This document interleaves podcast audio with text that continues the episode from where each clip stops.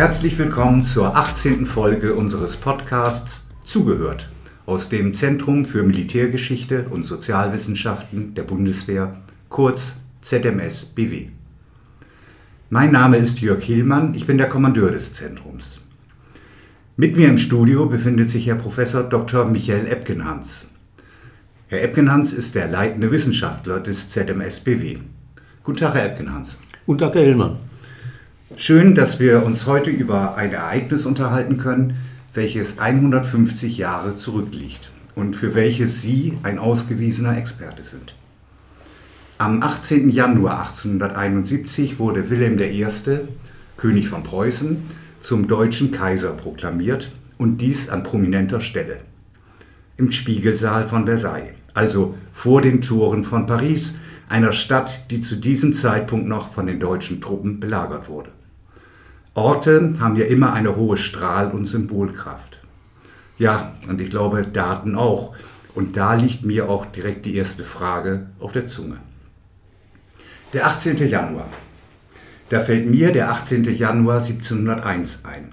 Der Tag, an dem der brandenburgische Kurfürst Friedrich III. zum König Friedrich I. in Preußen gekrönt wurde. Naja, etwas unsauber ausgedrückt, denn er setzte sich die Krone ja selber im Königsberg auf. Nur um den Hörerinnen und Hörern äh, noch einmal kurz die Linie aufzuzeigen. Friedrichs Sohn war König Friedrich Wilhelm in Preußen, der Soldatenkönig. Und dessen Sohn wurde dann 1740 sein Nachfolger und 1772 wurde Friedrich II., den wir auch als Friedrich den Großen kennen, König von Preußen. Mir kam es nochmal darauf an, den Unterschied zwischen in Preußen und von Preußen darzustellen. Nun aber zu meiner Frage, Herr Ebken-Hans war der 18. Januar 1871 als Tag der Reichsgründung und Kaiserproklamation bewusst gewählt worden, um an das Jahr 1701 anzuknüpfen? Soweit wir aus den Unterlagen wissen, ist das Ergebnis, das Datum eher das Ergebnis eines Zufalls. Die deutschen Staaten, die gemeinsam mit Preußen äh, gegen Frankreich gekämpft hatten, haben ja im November äh, miteinander verhandelt, um letztlich diesen Bundesstaat, äh, der dann das Reich auch gewesen ist, zu gründen. Und diese Verhandlungen haben sich in Teilen etwas länger hingezogen. Sie waren zwar abgeschlossen, aber vor allem die Zustimmung des Bayerischen Landtages fehlte noch. Und daher hat man zunächst abgewartet, wie sich die Dinge entwickeln würden. Formell bestand das Reich seit dem 1. Januar 1871 äh, aber die Kaiserproklamation, die vorgesehen war, hatte man aufgeschoben, bis man das Ergebnis aus Bayern äh, kannte. Äh, da die Bayern sich aber dann doch länger Zeit gelassen haben als ursprünglich vorgesehen, hat man dann irgendein Datum gewählt und das ist dann der 18. Januar 1871 gewesen. Wenn es vorher möglich gewesen wäre, wenn die Bayern eher zugestimmt hätten, hätte man es auch sicherlich eher gemacht, weil man das ganz einfach auch über die Bühne kriegen wollte. Aber es ist dann äh, durch Zufall auf den 18. Januar hinausgelaufen, der dann eine starke Symbolkraft äh, bekommen hat, ohne dass dies zunächst intendiert war. Ah, vielen Dank für diese Antwort. Ich komme noch einmal auf den Ort zurück, Versailles, der Spiegelsaal. Versailles, der Ort des französischen Sonnenkönigs. Versailles in Feindesland zu diesem Zeitpunkt. Das muss doch eine Demütigung für die Franzosen sondersgleichen gewesen sein. Warum wurde die Kaiserproklamation in Versailles durchgeführt? Das Schloss Ludwigs XIV. in Versailles war seit Oktober der Sitz des Hauptquartiers äh, gegen Frankreich und dort hatte eben auch Wilhelm I. Quartier bezogen. Äh, alle Generale und auch äh, Bismarck als der Reichskanzler des Norddeutschen Bundes und preußischer Ministerpräsident äh, wohnte in Versailles. Das war der nächste Ort, wenn es darum ging, Paris zu belagern oder auch die Kriegführung zu koordinieren. Man muss aber sagen, dass es natürlich vor allem dann in diesen Tagen um den 18. Januar herum auch die ersten gegeben hat, die diese Symbolkraft benutzt haben, um nochmal deutlich zu machen, welche Demütigung man Frankreich äh, auch äh, durch diesen symbolischen Ort äh, dann doch zufügen konnte, indem man nämlich in diesem Zentrum der Macht Frankreichs, vor allem im 17. und auch 18. Jahrhundert, dieses Reich gründete. Und es ist ja dann nicht von ungefähr, dass die Franzosen 1919 darauf bestanden haben, dass die Deutschen den Friedensvertrag genau in dem Spiegelsaal dann auch unterschrieben haben, in dem das Reich 1871 äh, aus französischer Sicht in Schande gegründet worden ist. Ja, vielen Dank. Herr Epkenhans, der erste deutsche Nationalstaat war eine Kriegsgeburt. 1871 äh, befand man sich im dritten sogenannten Einigungskrieg. Der erste wurde gegen Dänemark geführt, der zweite gegen Österreich und der dritte gegen Frankreich. Wieso waren diese Kriege für die Gründung des Deutschen Kaiserreiches notwendig? Äh, ganz allgemein äh, muss man äh, sagen aus der Perspektive des Historikers, dass viele Nationalstaaten das Ergebnis von Kriegen sind. Das erste Beispiel ist dafür die Geschichte der USA, die im Grunde ja als Staat und auch Nationalstaat im Krieg gegen England entstanden sind. Das große Vorbild der Deutschen äh, war dann wiederum der italienische Nationalstaat, der im Krieg äh, gegen Österreich 1859, 60 entstanden ist. Und es gibt auch noch andere Beispiele in der Geschichte, in der man das eben sehen kann, dass der Krieg eben gerade im Zeitalter des Nationalismus dann doch ein Mittel ist, um Nationen, die zunächst über verschiedene Territorien äh, verteilt sind, äh, zusammenzuführen. Und das ist im deutschen Fall nicht anders gewesen. Äh, wir haben ja auch schon 1848, 49 als der erste Versuch unternommen worden ist, einen deutschen Nationalstaat zu gründen, auch Kriege, was wir immer vergessen, also gerade den Krieg zwischen ähm, Preußen und Dänemark, der sich ja vergleichsweise lange dann noch hingezogen hat. und das Gleiche ist dann eben 1864 66 und 1870, 71 der Fall gewesen. Und äh, was wir auch nicht vergessen äh, dürfen, ist, dass der Krieg jetzt nicht unbedingt ein Krieg der alten Regierenden gewesen ist äh, in erster Linie, sondern dass auch die Nationalbewegung seit 1859 äh, durchaus äh, in einem Nationalkrieg, vor allem gegen Frankreich, ein Mittel gesehen hat, um diesen Nationalstaat zu gründen. Da habe ich eine äh, Anschlussfrage nochmal dran. Die deutschen Staaten befanden sich also im Krieg und mittendrin wird das Reich gegründet. Wie haben die Zeitgenossen dieses Ereignis erlebt und wahrgenommen? Es gibt viele Zeitgenossen, gerade im liberalen Lager, die dieses Ereignis unheimlich äh, bejubelt haben. Äh, am bekanntesten ist vielleicht der Satz des Bonner Historikers Heinrich von Sübel, der gesagt hat, womit haben wir die Gnade Gottes verdient, äh, dieses äh, tatsächlich noch zu unseren Lebzeiten erleben zu dürfen. Und das finden wir bei vielen anderen eben auch, die äh, also wirklich überschwänglich dann berichten, dass das doch das Sehen dessen Ergebnis gewesen ist, was sie immer angestrebt haben. Aber wir dürfen natürlich auch nicht vergessen, dass wir Teile dann einen neuen Nationalstaat haben, die mit dem, diesem Nationalstaat ihre äh, Probleme hatten. Das äh, sind zunächst mal die Katholiken, die ihre alte Vormacht und auch Schutzmacht, darf man auch nicht vergessen, gegenüber den protestantischen Staaten Österreich jetzt nun endgültig äh, verloren hatten, äh, die im äh, Reich äh, eine Minderheit waren. das betrifft aber auch gerade in den ländlichen Gebieten, Bayern ist ein äh, Beispiel, aber auch Württemberg und auch andere Regionen, die Provinz Hannover in, in äh, Preußen 1866 annektiert, wo es eben doch noch viele Partikularisten gab und Anhänger einer alten Selbstständigkeit. Aber es waren jetzt eben nicht nur verbohrte Partikularisten, die ihr Bayern nicht aufgeben wollten, äh, sondern das Erstaunliche ist, dass es auch viele Fürsten gab, die mit diesem neuen Reich dann durchaus auch fremdelten. Also äh, Wilhelm I. hat am Abend äh, des 18. Januars äh, an seine Frau geschrieben, er habe sich, jetzt wo das alte Preußen unterging, noch nie so moros, wie er gesagt hat, äh, in, äh, in, seinem Leben gefühlt wie an diesem Tag, wo dieses alte Preußen von 1701 nun in einem großen Nationalstaat untergeht und damit einen ganz anderen Charakter äh, bekam als eben das Preußen, das 1701 in Königsberg zum Königreich gemacht worden ist. Und das Gleiche gilt für Bayern. Der bayerische König hat sich ja geweigert, nach Frankreich zu reisen, um an dieser Zeremonie teilzunehmen. Er hat dann seinen Bruder geschickt, den späteren König Otto, und der an dem Abend eben auch dann äh, nach München schreibt, also das sei äh, im Prinzip der furchtbarste Tag in, in, in seinem bisherigen Leben, äh, denn jetzt sei natürlich die bayerische Selbstständigkeit weg und man sei eben Teil eines Reiches und vor allem auch der unterpreußischer Vorherrschaft, was für ein ein Haus wie die Wittelsbacher, was sich ja für das, neben den Welfen für das älteste Haus äh, in Deutschland gehalten hat und auch am Ende in Europa, nicht, äh, was für ein Haus wie die Wittelsbacher äh, letztlich dann doch eine Schmach war.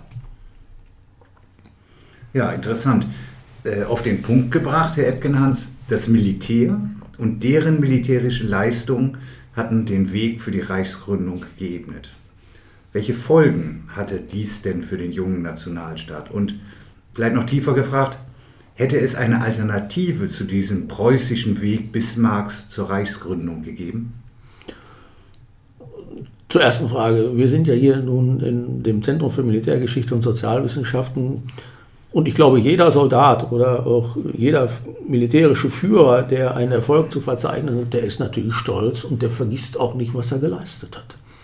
Und äh, so waren natürlich vor allem die preußischen Militärs ungeheuer stolz, drei Kriege gewonnen zu haben, vor allem, und von denen zwei Kriege gegen europäische Großmächte geführt worden sind, von denen, bei denen überhaupt nicht klar war, ob man diese Kriege gewinnen würde. Also bei dem äh, Krieg gegen Österreich und äh, seine Verbündeten 1866 sind viele militärische Beobachter davon ausgegangen, dass das Wahnsinn ist. Und Frankreich war aus Sicht der militärischen ähm, Beobachter in Europa eigentlich die Macht, die wirklich über ein Militär verfügte, das auch mehrere Kriege ja gewonnen hatte und vor allem auch ein Heer von Berufssoldaten besaß, die sich tapfer schlagen konnten. Und äh, diesen Krieg dann gewonnen zu haben, also auch mit äh, vergleichsweise schnellen Schlägen, auch unter Inkaufnahme äh, von durchaus hohen Opfern, das hat die Militärs äh, natürlich ähm, nicht nur stolz gemacht, sondern das hat ihnen auch das Gefühl gegeben, wenn sie was in die Hand nehmen, dann klappt das auch.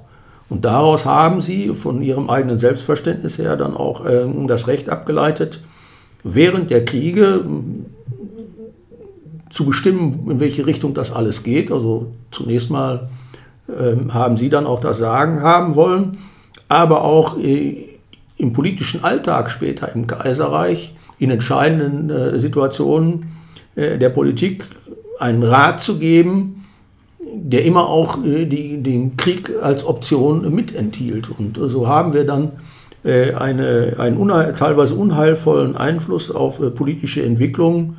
Bismarck hat das einhegen können, später ist das komplizierter geworden. Und wenn man daran denkt, welchen Einfluss Schlieffen und auch dann der jüngere Moltke auf äh, die Entscheidungen gehabt haben, die dann am Ende in den Ersten Weltkrieg geführt haben, dann kann man genau sehen, wo die Problematik äh, liegt, äh, wenn es darum geht, den Einfluss des Militärs zu deuten. Und das ist nicht zuletzt darauf zurückzuführen, dass sie immer sagen konnten, wir haben Kriege gewonnen und wir können das noch weiterhin. Und das Zweite, Geschichte ist nie alternativlos. Aber seit dem Österreich 1849 darauf verzichtet hat, Teil eines größeren Deutschland zu werden. Also die Option ist ja durchaus äh, durchgespielt worden, weil Österreich eben nicht bereit war, im Zeitalter des Nationalismus auf seine Völker zu verzichten, gab es eben für die Nationalbewegung nur eine einzige Lösung und das war die kleindeutsche Lösung unter preußischer Führung. Und die Nationalbewegung hat ja auch 1859 mit der Gründung des Deutschen Nationalvereins sehr deutlich gemacht, was sie von Preußen erwartete, nämlich die Erfüllung seines Berufs. Das heißt, unter preußischer Führung einen deutschen Nationalstaat in den Grenzen, die dann ja auch die Grenzen des Reiches waren, zu gründen. Äh, die Frage, ob man vielleicht einen etwas lockeren Bundesstaat oder Staatenbund auch hätte gründen können. Das ist aus der Rückschau, ja, ist es vielleicht eine Alternative. Die Zeitgenossen haben das anders beurteilt. Jedenfalls ist das äh, meine Überzeugung. Und äh, wenn wir uns äh, viele Äußerungen angucken, dann äh, kann man auch nur sagen, ja, äh, das ist äh, zutreffend. Und das andere, was ja immer bei dieser Frage der Alternativen mitschwingt, ist gleichzeitig die, die immanente These, dass das, was dann 1871 unter preußischer Führung geschehen ist, zwangsläufig schiefgehen musste. Das ist ein deterministisches Geschichtsbild, was ich aus meiner Warte äh, für unzutreffend halte. Die Geschichte ist immer offen, es gibt immer äh, Weichenstellungen, es sind Menschen, die handeln und Menschen können auch, selbst wenn sie überzeugt sind, dass es Fehlentwicklungen gibt, da durchaus auch äh, Korrekturen vornehmen. Sie erwähnten eben den Begriff Großmächte und Großmacht, denn bei, ich meine, bei näherer Beschäftigung mit dem Thema fällt ja auf, dass Historiker häufig von einem sogenannten tiefen Einschnitt in die europäische Geschichte des 19. Jahrhunderts mit Blick auf die deutsche Nationalstaatsgründung in der Mitte Europas im Jahr 1871 sprechen. Wie tief war denn dieser Einschnitt tatsächlich und vor allen Dingen war es überhaupt ein so tiefer Einschnitt, wie das in der historischen Betrachtung häufig dargestellt wird? Der Einschnitt war zweifellos tief. Wenn wir e- etwas zurückschauen in die Geschichte des 19. Jahrhunderts, dann löst sich das alte Reich unter dem Druck Napoleons der 1806 auf. Das war hm, die große, starke Mitte äh, gewesen über fast äh, 1000 Jahre und äh, das existiert nicht mehr. Und 1814, 15 äh, bei den Verhandlungen des Wiener Kongresses einigen sich die Mächte ja darauf, hm, dass in der Mitte Europas nur ein Staatenbund ist, der locker miteinander verbunden ist, der aber keine zentrale Macht mehr hat. Denn das Problem aus der Sicht der anderen Mächte ist gewesen, dass dieses, diese Mitte Europas ja zwei europäische Großmächte enthielt, zwei von fünf, nämlich Österreich und Preußen. Und äh, dass natürlich immer die Gefahr bestand, wenn die sich einig sind, diese dann Europa unterwerfen. Äh, das sollte durch diese Vereinbarung der Kongressteilnehmer, federführend waren hier der österreichische Staatskanzler Metternich und der englische Außenminister Castlereagh, nicht, das sollte definitiv verhindert werden. Aber auch die europäischen Staatsmänner haben im Laufe des 19. Jahrhunderts gekannt, dass sie erkannt, dass die äh, Kraft des Nationalismus äh, letztlich doch einen deutschen Nationalstaat irgendwann wollen würde. Und äh, daher haben sie, vor allem die Flügelmächte, England und Großbritannien, in dieser Nationalstaatsentwicklung auch keine äh, Steine in den Weg gelegt. Es gab nur ein Gebot. Und das Gebot war, dieser Nationalstaat in der Mitte Europas durfte nicht weiter expandieren bei Strafe des eigenen Untergangs, wie es der Historiker äh, Klaus Hildebrand vor vielen Jahrzehnten äh, einmal formuliert hat. Denn in dem Moment, in dem äh, dieser Nationalstaat dann doch gewillt war, die eigenen Grenzen doch weiter auszudehnen, also da gab es ja vielfältige Möglichkeiten nach Osten oder nach Westen oder auch ähm, gewillt war, die Vormachtstellung in Europa äh, zu erringen und damit letztlich vielleicht auch England Schwierigkeiten zu machen als der großen Flügel und Vormacht überhaupt im Westen, äh, dann äh, war natürlich eine Grenze überschritten. Bismarck war sich immer im Klaren, dass das etwas war, was er bei seiner Außenpolitik mit berücksichtigen musste und er hat daher ja dann am Ende auch ein Vertragssystem entwickelt, um das Reich zu sichern. Es waren vielschichtige Verträge, die aber äh, so ausgelegt waren, dass sie nur im Fall eines Angriffs äh, überhaupt äh, wirksam wurden äh, und die das Ziel hatten, äh, den großen Krieg in Europa zu verhindern, weil das Reich in diesem großen Krieg allein aufgrund der geografischen Lage nur verlieren konnte.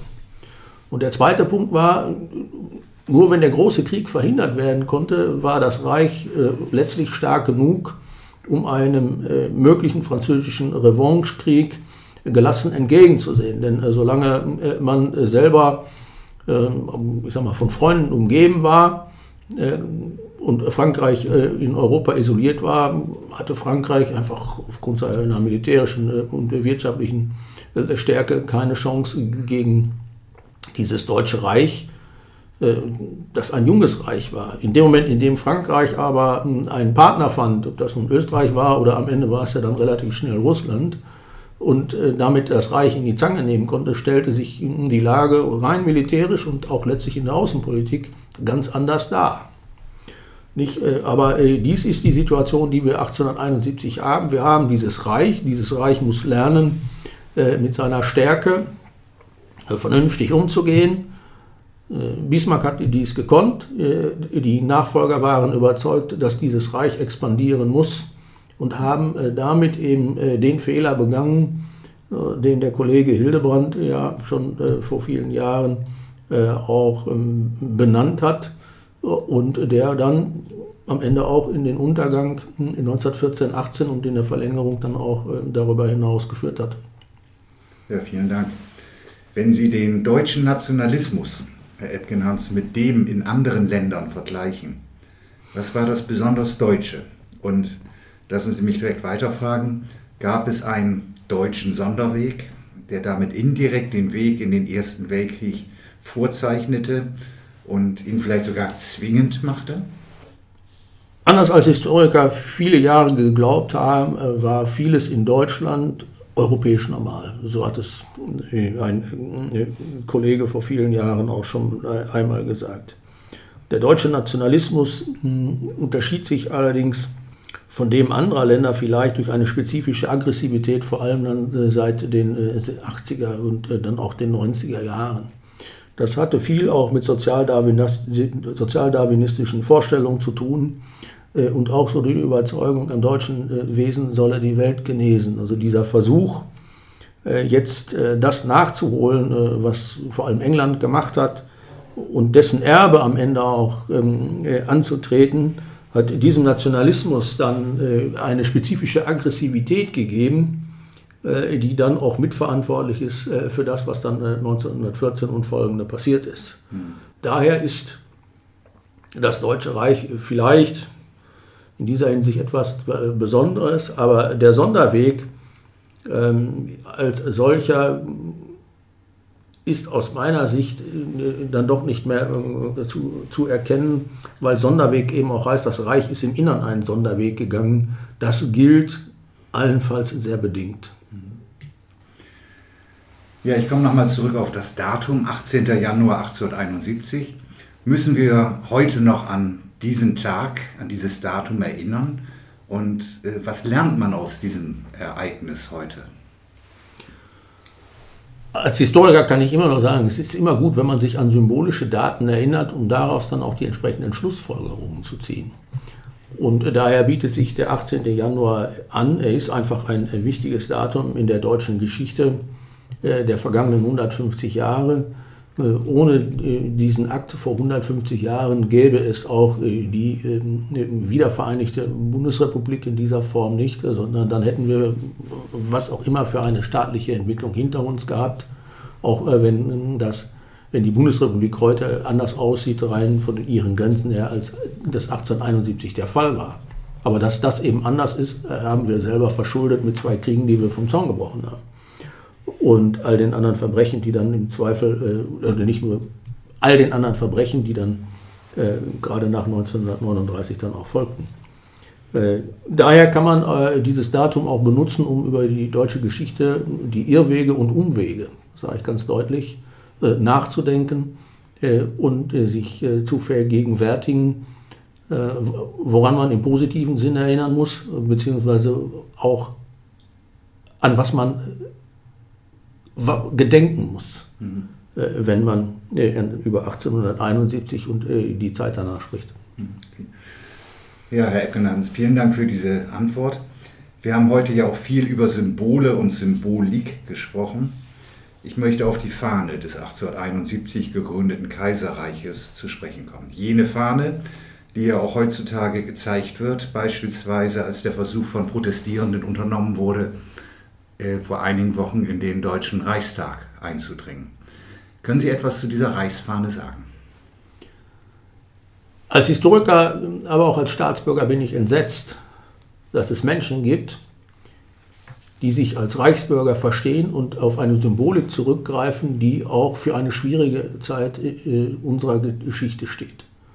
Äh, sie machen damit Propaganda für Werte, von denen wir uns heute und Normen, von denen wir uns ausdrücklich distanzieren müssen und ähm, glauben, dass es äh, richtig sei, hier ein Zeichen zu setzen, dass sich was ändern muss. Ich muss sagen, diese Menschen haben nichts dazugelernt. Sie stehen für eine äh, Werteordnung, von der wir heute sagen müssen, das geht gar nicht. Und sie stehen für eine Entwicklung auch, von der wir ebenfalls heute sagen müssen, wenn man damals klüger gewesen wäre, wenn man verstanden hätte, was es bedeutet, ähm, ein Reich wirklich im Innern zu einigen, wenn man damals verstanden hätte, wie wichtig es ist, in der Außenpolitik äh, mit Augenmaß äh, zu agieren und eben nicht äh, mit Großmannsucht die Welt im Zweifel zu erobern. Und wenn man auch verstanden hätte, wie wichtig es ist, miteinander zu reden, im Innern, aber auch nach außen, dann hätten wir manche Probleme in den Jahren danach nicht gehabt.